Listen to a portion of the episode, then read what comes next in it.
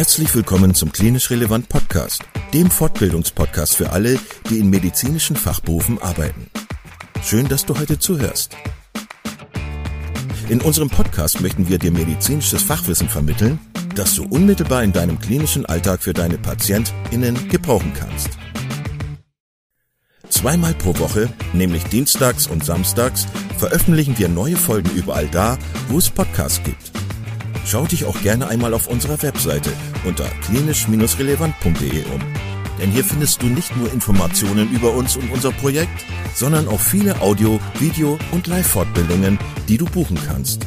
Wenn du Fragen oder Anregungen hast, melde dich doch gerne unter kontakt.klinisch-relevant.de. Und nun wünschen wir dir viel Spaß und viele Erkenntnisse bei unserer heutigen Podcast-Folge.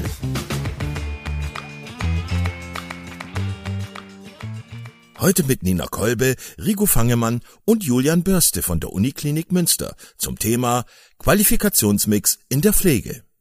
Ja, herzlich willkommen zu einem weiteren Beitrag aus dem Themengebiet der Pflegewissenschaft. Mein Name ist Markus Hübbeler und ich habe hier an der Hochschule für Gesundheit eine Professur für klinische Pflegeforschung. Und heute rede ich auch wieder mit ein paar Gästen und zwar wieder mit den Kolleginnen des Universitätsklinikums Münster.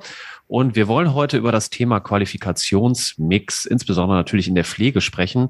Ein Thema, was sicherlich auch nicht jedem so ganz geläufig ist und vor allen Dingen auch die spannende Frage beantworten, wie sieht das denn eigentlich aus in der klinischen Versorgung? Wie muss man sich das auf einer Station vorstellen, wenn jemand ähm, ja, also Qualifikationsmix in der Pflege leben will. Und dazu habe ich mir ein paar Gäste eingeladen, die euch vielleicht schon bekannt sind. Die, die Nina Kolbe, dann den Rigo Fangemann und den Julian Börste. Und ich würde euch einfach nochmal bitten, euch kurz vorzustellen, bevor wir dann mit dem Thema einsteigen. Nina, machst du Anfang?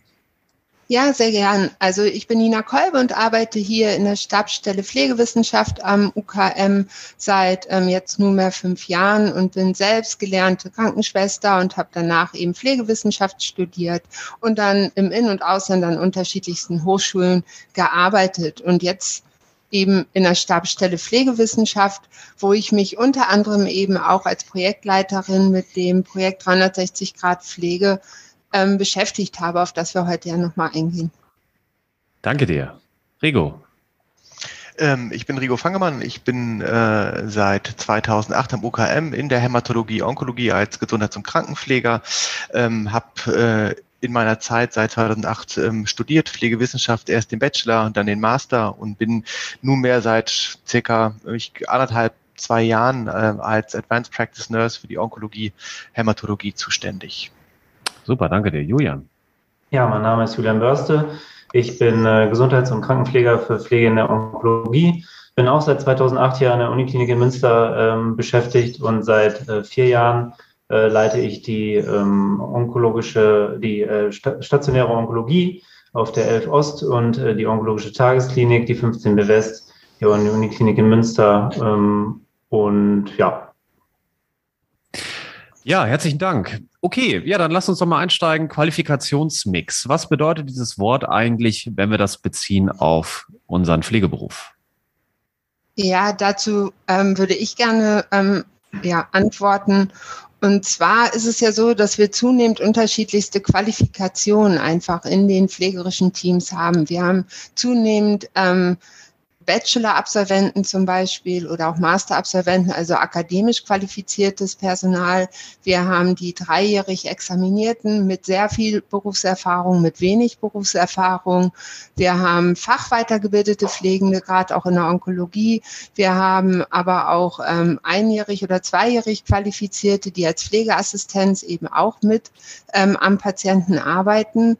Und das sind natürlich unterschiedlichste Qualifikationsniveaus, die wir hier ähm, sehen und auch unterschiedlichste Kompetenzen, die die einzelnen Qualifikationsniveaus auch mitbringen. Und entsprechend wichtig ist natürlich ähm, auch zu schauen, wenn ich schon unterschiedliche Kompetenzen habe, wie kann ich die denn auch sinnvoll einsetzen in der Versorgung von unseren Patienten?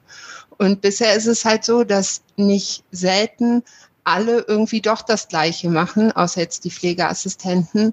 Und ähm, bestimmte Kompetenzen vielleicht auch gar nicht genutzt werden oder auch ähm, andere in Überforderungssituationen kommen. Also macht es Sinn zu schauen, wie man eben diese unterschiedlichen Kompetenzen basierend auf den Bedarfen der Patienten ähm, wirklich auch ja, sinnvoll einsetzen kann und dadurch genau diese Überforderungssituation, aber auch Unterforderungssituation letzten Endes entgegenwirken zu können.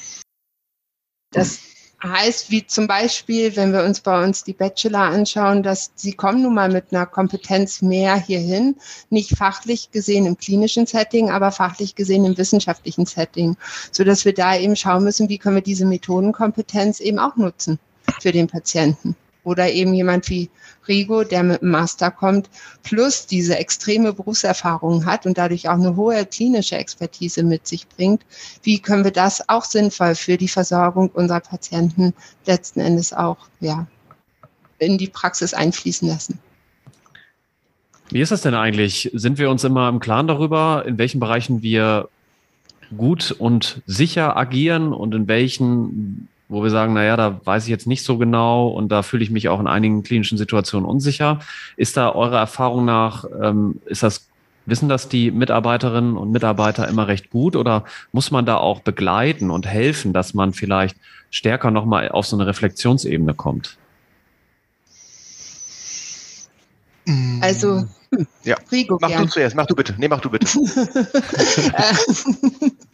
ich glaube schon, dass es eine Begleitung bedarf und vor allem ist es wichtig und da haben wir auch wieder eine Herausforderung in der Pflege, weil ich glaube, wir wollen alle ähm, immer einen sehr guten Job machen und man möchte ungern zugeben, dass man vielleicht für bestimmte Bereiche oder für bestimmte Patientengruppen, gerade wenn man jung examiniert ist, ähm, einfach noch nicht die Erfahrung hat und ähm, dann die Traute zu haben, hier stopp, ich bin mir hier unsicher, die muss man erstmal haben. Und genau da muss man, glaube ich, die Pflegenden gut unterstützen. Umso wichtiger ist es, von vornherein zu schauen, was für Patienten haben wir eigentlich, was für Aufgaben gehen damit einher und äh, macht es Sinn, einen jungen Examinierten, einen solch komplexen Patienten begleiten zu lassen? Oder kann ich das nur machen, wenn entsprechend da auch wie in einer Tandem-Funktion jemand zweites dabei ist, der die Expertise auch hat und den jungen Kollegen eben daran führt. Wäre meine Sicht. Rigo?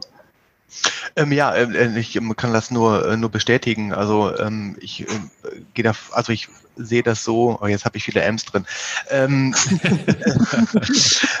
ähm, es geht halt darum, dass die Kollegen halt wissen, wo ihre Überforderung ist. Und ähm, ich glaube, das gehört dann auch letztendlich zu einem großen Team dazu und auch zu diesem Qualifikationsmix dazu, dass man sich halt austauscht und dass man halt auch den, den Mut hat, aber auch letztendlich ähm, ist klar ist, ich kann jederzeit ansprechen, wenn ich überfordert bin, beziehungsweise wenn ich Hilfe benötige.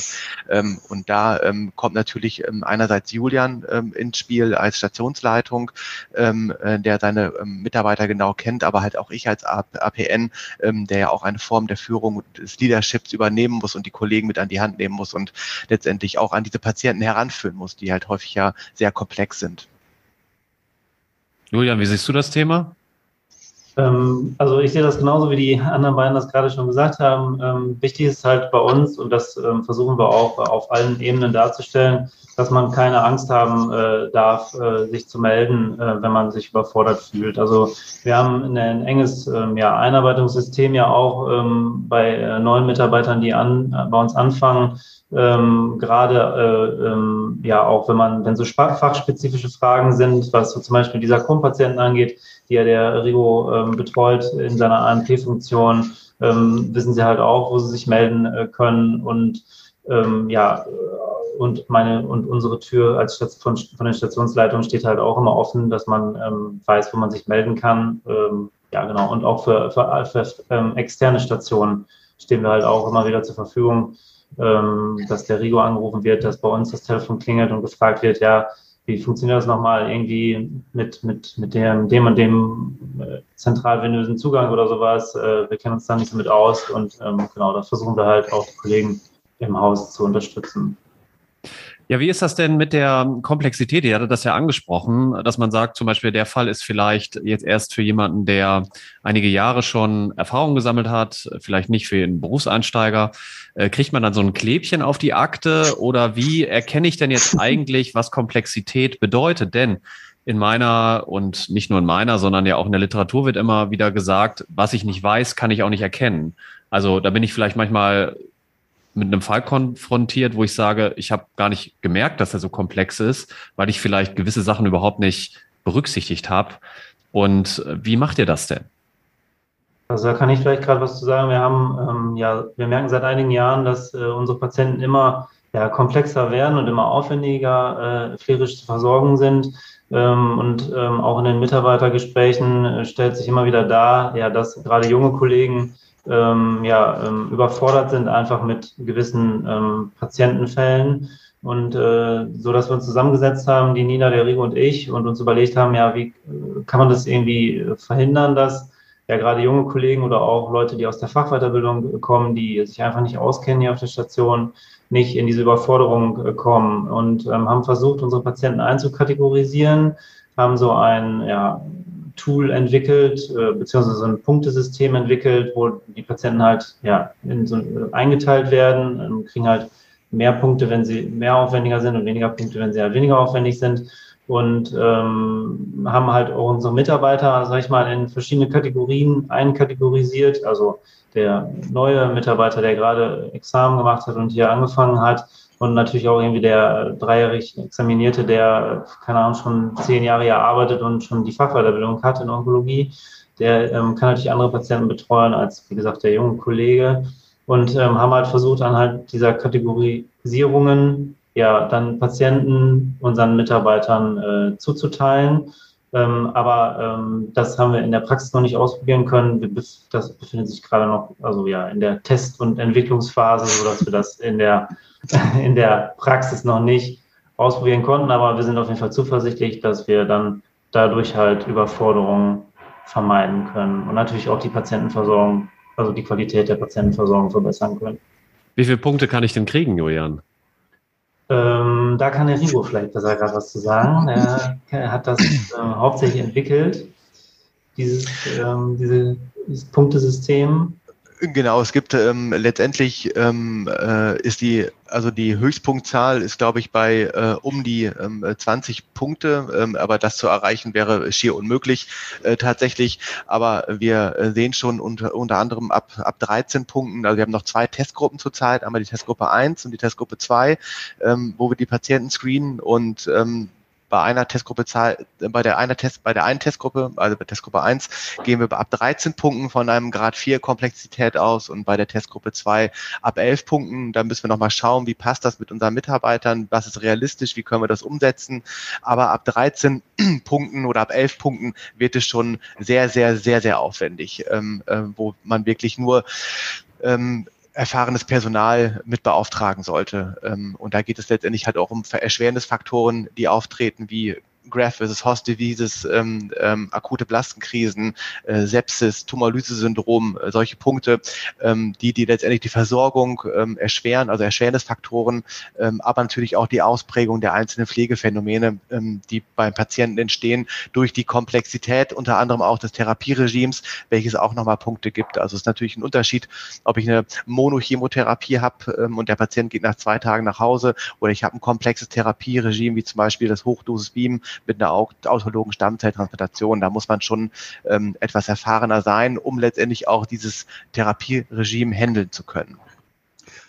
Ähm, das heißt ja auch immer bei der ähm, Situation in der Pflege, dass man kaum Personal findet, also dass man immer mehr Probleme hat, die Stellen zu besetzen. Und wenn ich jetzt bei der Schichtplanung vielleicht auch gucken muss, wie ist denn jetzt die Verteilung meiner Komplexität in einer Schicht und dann auch noch das abgleichen muss mit dem Personal, ist das schwer?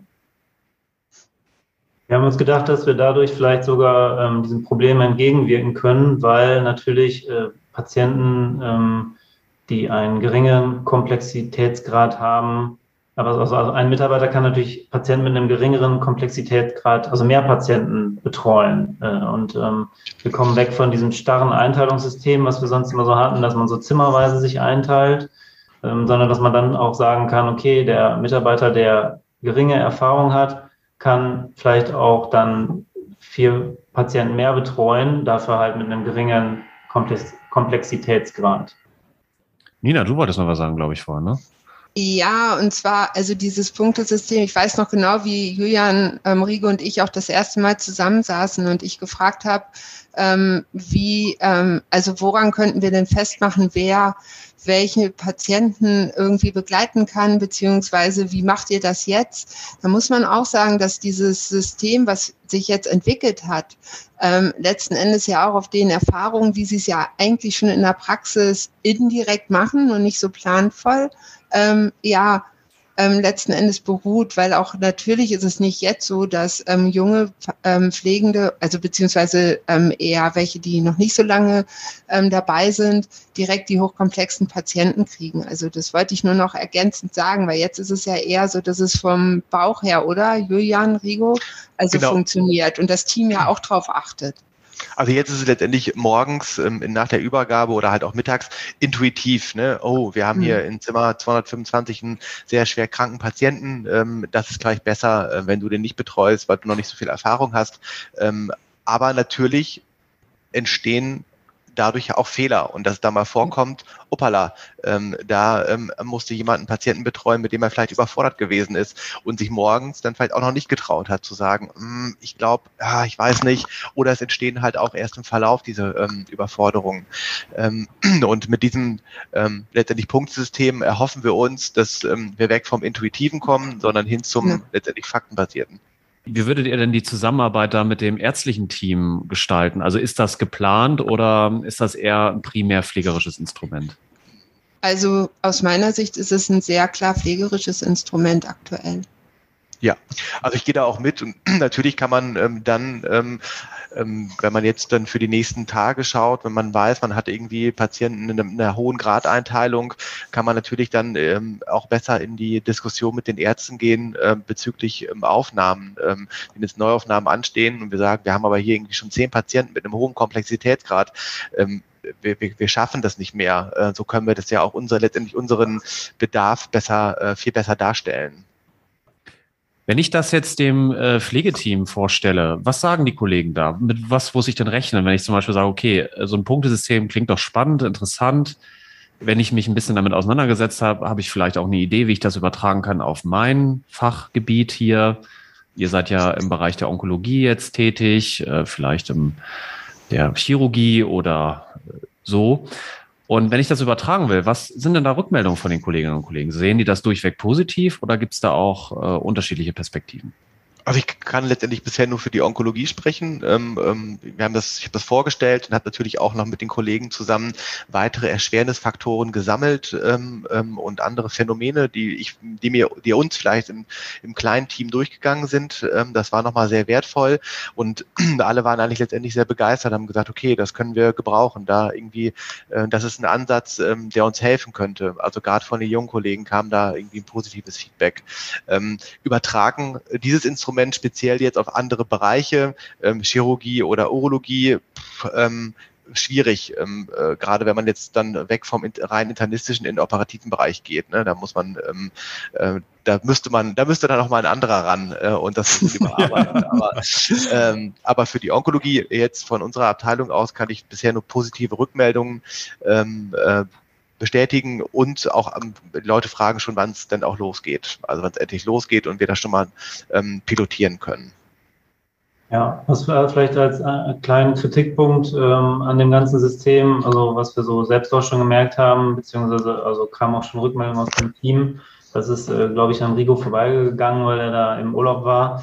Ähm, aber, ähm, so. äh, ähm, dass die älteren Kollegen ein bisschen äh, natürlich die Befürchtung haben, dass sie dann nur noch hochkomplexe Patienten betreuen und dadurch dann vielleicht auch eine Überforderung der äh, erfahrenen Kollegen entsteht. Also da liegt es dann wahrscheinlich an uns nochmal dann darauf zu gucken, ähm, ja, da zwischendurch auch nochmal so ein bisschen das Ganze zu, zu mischen, dass man da ja dann nicht die alten oder die erfahrenen Kollegen ähm, da, da dann überfordert in diesem System. Also wenn man jetzt dieses System, was ihr ähm, da konzeptioniert habt, sich mal anschaut, gibt es ja eben so vereinfacht gesagt zwei Enden. Einerseits die Bepunktung des Patienten und die Frage, gelingt das immer korrekt und repräsentiert das, repräsentiert das quasi auch den Komplexitätsgrad tatsächlich? Und das andere Ende wäre, welchen Punktegrad versorge ich denn als Pflegefachkraft? Und bin ich tatsächlich geeignet, tatsächlich diese diesen Komplexitätsgrad auch zu adressieren weil es gibt ja durchaus auch unterschiedliche ähm, Neugier im Beruf. Also der eine kann nach drei Jahren Berufspraxis vielleicht das erreicht haben, was andere nach zehn Jahren noch nicht geschafft haben. Einfach weil eine hohe Identifikation ist mit dem Beruf, viele Fortbildungen besucht werden, viele Gespräche, also einfach ein anderes Herangehen an die Berufsbiografie. Und ähm, also gibt es da auch an dem Ende irgendwie auch manchmal Diskussionsbedarf, dass der eine sagt, ja, nee, also ich kann Komplexitätsgrad mit 20 Punkten, Rigo hat es ja gesagt, ähm, waren es ja, glaube ich, der Maximalwert adressieren und andere würden sagen, nee, das ist vielleicht doch zu viel für dich. Ja, das wird sich herausstellen. Ne? Also das wird halt das Spannende, wenn wir es dann pilotieren. Ähm, es wird vielleicht auch ähm, äh, von einigen äh, jüngeren Kollegen, die ähm, äh, vielleicht erst drei Jahre da sind und sich eigentlich wünschen, ähm, höher komplexere Patienten zu betreuen, die fühlen sich vielleicht auf den Schlips getreten. Ähm, das muss man dann schauen. Also ich glaube, so ein Instrument äh, ist ja nie fertig. Also ähm, äh, beziehungsweise es dauert lange, bis es wirklich fertig ist. Also es ist halt immer im Wandel und ja letztendlich äh, muss man auch immer mal schauen, genau, also wie, wie weit ist ein Kollege, was kann der schon und ähm, viele kommen ja mit, ähm, brauchen ja auch ein bisschen äh, mehr müssen mehr gefordert werden oder wollen mehr gefordert werden, wie du gerade schon ähm, eingangs gesagt hast. Also ähm, da muss man schauen, letztendlich, wenn es losgeht, wie sich das Ganze entwickelt. Ähm, aber ja, das, ähm, das wird noch Diskussionen geben, bestimmt. Und ich glaube auch, dass es ja auch ein bisschen wie so eine Richtschnur zu sehen ist. Gell? Es gibt einen Weg vor. Wir geben eine Orientierung, die wir bisher nicht haben. Und ähm, dadurch hat man aber auch Perspektiven, also wo, in welche Richtung man sich entwickeln will. Und ähm, es ist ein Hilfsmittel. Also so würde ich es auch deklarieren. Vielleicht nochmal, was wir ja im Gesundheitswesen auch nicht vergessen dürfen, ist den Patienten. Äh, wenn wir so Konzepte überlegen, dann äh, spielen ja die auch immer eine sehr große Rolle und um die dreht sich ja auch irgendwie immer alles. Und da würde ich euch die Frage stellen, was kriegt denn der Patient mit, wenn dieses System ähm, umgesetzt wird? Also ihr seid ja noch in der Pilotierung, aber was, was würdet ihr vermuten? Was, was merkt der? Also wenn ich jetzt aus meiner Perspektive von dem ganzen Projekt auch ausschaue, also der Qualifikationsmix ist ja mehr als das Instrument der Einteilung. Und in Bezug auf den Qualifikationsmix haben wir ja schon viel erarbeitet. Und da sind wir ja vom Patienten ausgehend letzten Endes also das war unser Startpunkt. Ähm, wir haben verschiedene, also Rigo hat ähm, drei verschiedene Patientenfälle wirklich als Fälle aufbereitet, so dass wir die analysieren konnten, intra- und interprofessionell. Wir haben genau geschaut, wo äh, zeigen sich welche Phänomene, wie gehen wir eigentlich mit den Phänomenen um, wo sind da Herausforderungen, wo haben wir Brüche in der Versorgung, wo haben wir ähm, vielleicht auch also Sachen, die sehr gut funktionieren und wie ist die Kommunikation zwischen den unterschiedlichen Berufsgruppen, aber auch intraprofessionell. Also das war ja unser Ausgangspunkt vom Ganzen, um letzten Endes das Ziel zu erreichen, ähm, basierend auf der vorhandenen, auf den vorhandenen Kompetenzen, dann zu schauen, wie können wir diese Versorgungssituation dieser Patienten letzten Endes verbessern. Also das und ähm, das ist unabhängig von dem Instrument. Das ist für uns ein Add-on, ein Hilfsmittel, ähm, wo wir glauben, dass es einfach das Team unterstützen kann und es ja auch so ein bisschen reflektierend ist, dass ich auch als, ähm, also dass ich einfach selbst auch mich als Pflegende immer hinterfrage, kann ich diese Patienten schon überhaupt betreuen? Ähm, aber im Kern war ja alles im Projekt darauf ausgerichtet, die Versorgungssituation zu steigern und natürlich auch die Zufriedenheit der Pflegenden zu steigern, dadurch, dass wir gezielt die Kompetenzen eingesetzt haben und Unter- und Überforderungssituationen im besten Fall ähm, eben auch reduzieren. Und da ist so der Patient zentral, würde ich mal sagen. Genau, und im, in, im Rahmen äh, dieser Fallanalysen oder der Stellen der Fallvignetten und des, ähm, ähm, der Analyse dieser einzelnen Fälle haben wir herausgefunden, dass unter anderem die Patienten mit den Sarkomen deutlich höheren Bedarf haben, als wir vorher äh, gedacht haben, dass die äh, komplexer sind als gedacht und haben dann ja auch entschieden, dass diese Patienten letztendlich von einer APN profitieren würden. Und die merken gerade so mit als erstes eigentlich, ähm, diese Umstellung des Qualifikationsmixes, da sie halt eine enge Betreuung durch mich erfahren. Ähm, das geht jetzt auch so ein bisschen in die Richtung ähm, der Frage, die ich euch gerne noch stellen möchte, ist, wenn wir jetzt die Diagnosen sehen, also wir haben jetzt ein Patienteninformationssystem oder sehen wir jetzt äh, Diagnosen untereinander, sind die eigentlich immer ausreichende Auskunft zur Frage, wie komplex ist der in der Pflege zu versorgen oder gibt es da auch Diskrepanzen?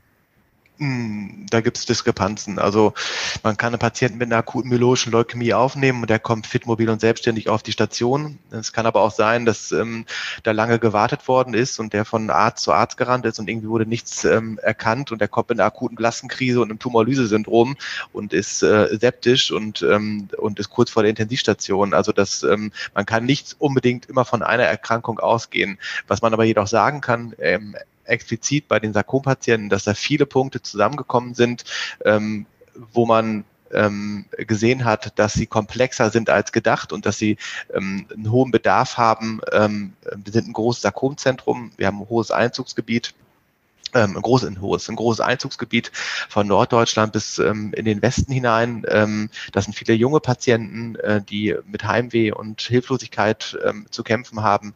Ähm, und ähm, genau, aber letztendlich kann man nicht nur von einer Diagnose ausgehen und sagen, die sind jetzt komplex. Das wäre zu einfach. Mhm. Ja, verstehe. Ähm, okay. Wollt ihr noch mal ein bisschen Einblick geben in eine Station, die Qualifikationsmix umgesetzt hat? Was äh, läuft da anders aus Sicht des Personals? Wenn wir einfach so einen Durchschnittstag nehmen. Ja, also ich glaube, ähm, also wir haben ja von bis alles hier bei uns auf der Station vertreten. Also wir hatten äh, Krankenpflegehilfe, Krankenpflegehilfe, äh, Gesundheits- und Krankenpflege äh, in verschiedenen, ähm, ja, mit verschiedener Berufserfahrung. Wir haben äh, Gesundheits- und Krankenpflege äh, mit, äh, also Bachelor of Nursing, also die auch schon Berufserfahrung haben und wir haben Rigo als ANP. Und ich denke, dieser Mix macht einfach aus, dass ähm, ja ein, ein, guter Wissenstransfer einfach stattfindet. Also ähm, von Rigo, ähm, der das dann weitergibt, ähm, auf, zu den Bachelor-Absolventen, die Bachelor-Absolventen, die dann in verschiedenen Projekten und äh, ja in ihren Trainee-Projekten auch äh, verschiedene Dinge angepackt haben und hier äh, entwickelt und erarbeitet haben, die das dann, ja, die nochmal noch mal einen engeren Bezug zur Praxis haben, das dann in die Praxis transferieren und dann alle Gesundheits- und Krankenpflegekräfte bis zum Krankenpflegehelfer ähm, ja von äh, diesem Wissen äh, profitieren. Und andersrum funktioniert das natürlich genauso, also in die andere Richtung, ähm, dass natürlich auch äh, ja, ähm, ja die Pflegekraft sich an den Rigo wenden kann und fragen kann, pass mal auf, ähm, ich habe hier ein Problem, kannst du mir da mal äh, bei helfen? Und ich glaube, dass äh, dieser Mix ähm, ja allen nochmal eine Sicherheit gibt und äh, letztendlich ähm, ja allen hilft, äh, ihre Arbeit zu bewältigen, auch wenn ähm, wenig Personal auf der Station ist,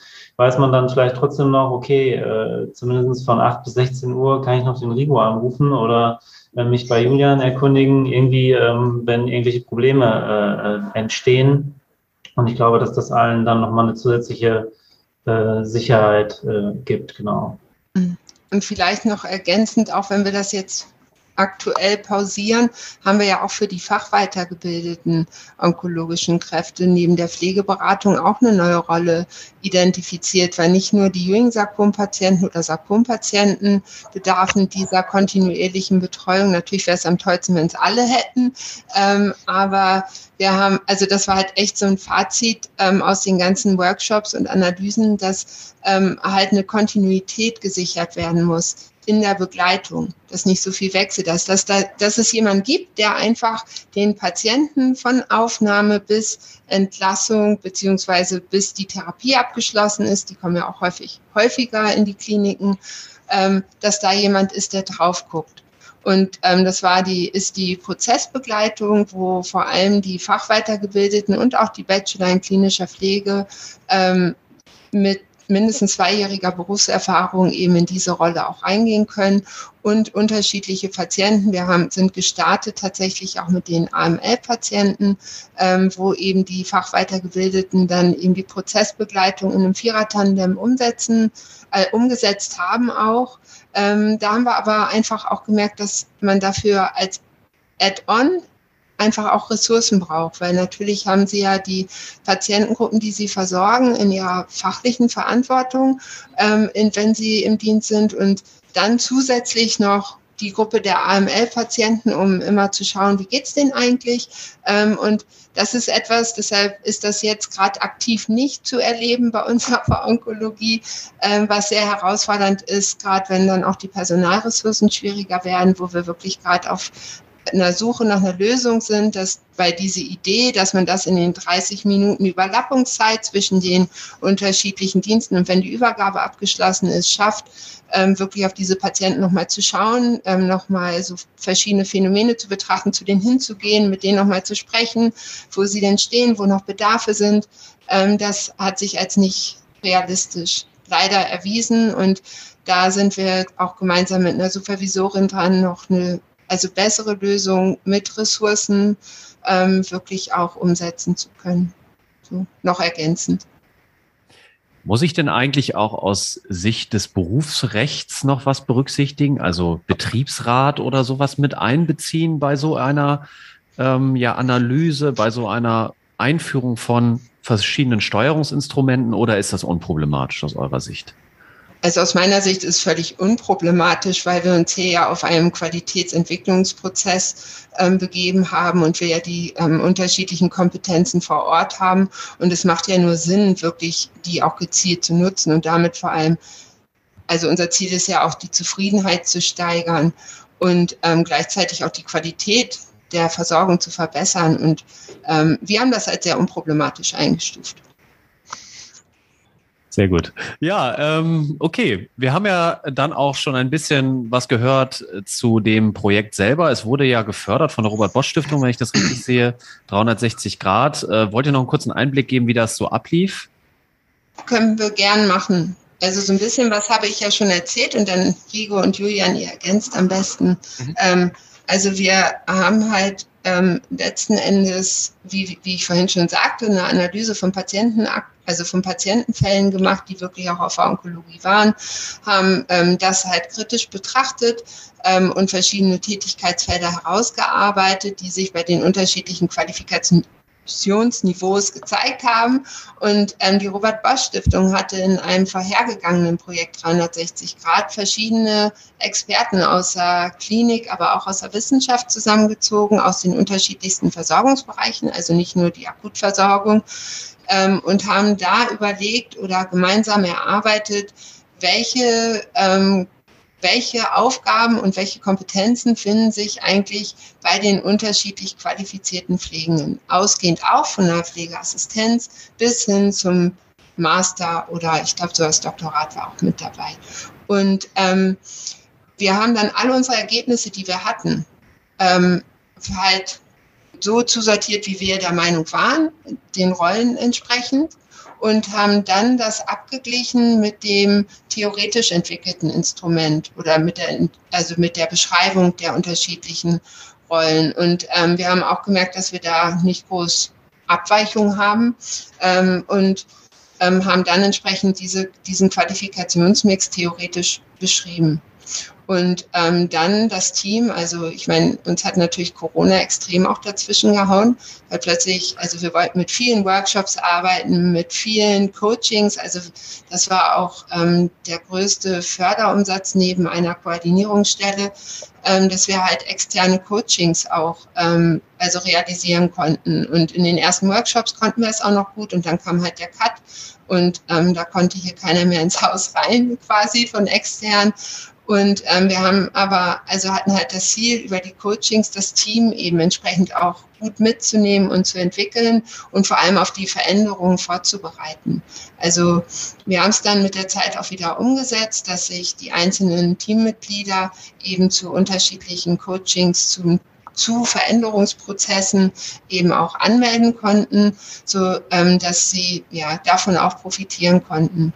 Und ähm, dann haben wir alles vorbereitet für die Implementierung. Und ähm, wie gesagt, im Kern waren ähm, in Bezug auf die Neuerung ähm, wirklich die Advanced Practice Nurse Rolle von Rigo da, Da kann er ja am besten gleich was zu sagen noch. Ähm, und dann hatten wir die Bachelor in klinischer Pflege, ähm, die vor allem sich ja eben mit evidenzbasierten Praxisprojekten auseinandergesetzt haben, und zwar basierend auf den Ergebnissen von unseren Workshops, wo ja verschiedene pflegerische Phänomene sich gezeigt haben, wo deutlich wurde, und zwar interprofessionell aus allen Perspektiven heraus, dass ähm, da einfach ja zum Teil sehr ungleich gearbeitet wird, verschiedenste Aspekte betrachtet werden. Und ähm, da war es dann eben so, dass sie sich dann mit den Themen eben auch auseinandergesetzt haben, um dann die Versorgungssituation, äh, um dann eben auch diese Projekte oder das Wissen wiederum in die Praxis zu bringen.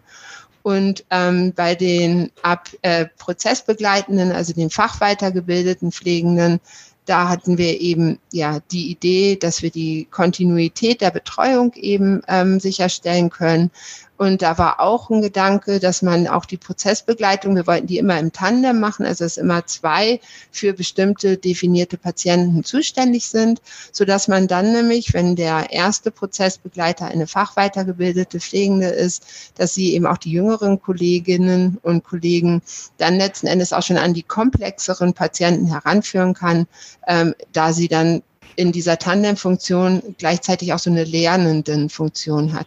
Das waren so im Kern unsere Workshop-Ergebnisse. Es war viel, viel mehr. Aber das waren also aus meiner Sicht so diese Kernergebnisse, oder, Rigo, Julian? Ja, dem ist letztendlich nichts hinzuzufügen. Also das hast du ja schon äh, ähm, ja eigentlich kommt, gut beschrieben, ähm, wie das ganze Projekt so abgelaufen ist. Ne? Von, von Beginn an mit Start der Workshops, ähm, die gut besucht waren, dann der ähm, Einbruch durch Corona, aber letztendlich, dass immer an den Ergebnissen festgehalten worden ist und daran weitergearbeitet worden ist und wir letztendlich ähm, lediglich bei, dem Pro bei der Prozessbegleitung jetzt so einen kleinen, kleinen Cut drin haben, der aber hoffentlich ähm, sich auch bald beheben lässt und dass wir da dann weiter starten können. Ähm, genau, ähm, ja. Und auch in der Evaluation hat sich gezeigt, also dass gerade die Rolle, also die akademisch qualifizierten Pflegenden wie Rigo und auch ähm, unsere beiden Bachelor in klinischer Pflege oder eigentlich ja drei, ne? ähm, dass die ähm, sehr gut implementiert worden sind und dass auch gesehen wird, dass sowohl die Patienten davon profitieren als auch die Pflegenden durch diese Kurzfortbildung und so das Wissenszuwächse sind gerade bei den, also bei der Rolle der Bachelor und ähm, bei den Prozessbegleitenden, da haben wir halt, also so ein, ist auch ein Kernergebnis, ähm, im Gegensatz zu der, also zu Rigo und auch dem Bachelor in klinischer Pflege, die ja ähm, Ressourcen auch zusätzlich haben, also nicht falsch gesagt, die eben Ressourcen haben, wo sie keine Patientengruppen verantwortlich ähm, direkt auf Station betreuen, sondern wo sie eben Ressourcen haben, um ihrer Rolle auch wirklich gerecht zu werden und ihre Aufgaben auch wirklich ähm, adäquat umsetzen zu können, haben wir bei der Prozessbegleitung eben dieses Add-on, was ich vorhin schon gesagt hatte. Und das hat sich eben auch in den Ergebnissen gezeigt, weil das auch also kritisch von verschiedensten Seiten ähm, betrachtet worden ist, dass die Rolle selbst, die entwickelt wurde, der Prozessbegleitung, was die, die mitgearbeitet haben, ja auch voll stolz, glaube ich, gemacht hat. Zumindest war das auch ein Ergebnis aus den Interviews. Ähm, dass das sinnvoll ist, das steht total außer Frage. Und das haben alle gesagt dieses, das muss, wir müssen solche Rollen haben, damit wir die Versorgung der Patienten wirklich gut gestalten können aber eben auch mit den entsprechenden Ressourcen. Denn als Add-on, da ist es toll, dass Menschen sich, ähm, also dass sie das gern machen wollen und so weiter. Aber es kann nicht sein, dass sie dafür dann eben entsprechend ihren Dienst verlängern und, und, und. Ähm, sondern es muss wirklich auch teil- und realistisch in der Zeit eben auch umgesetzt werden können, wo sie Dienst haben.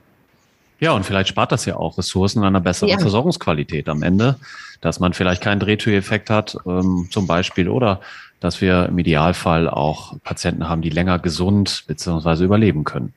Das wäre natürlich äh, wunderbar und wir sehen das ja auch, dass der Qualifikationsmix und ja eben auch die Qualifikation des Personals direkte klinische Outcomes auch hat. Das kann man international auch bei einigen Publikationen sehen.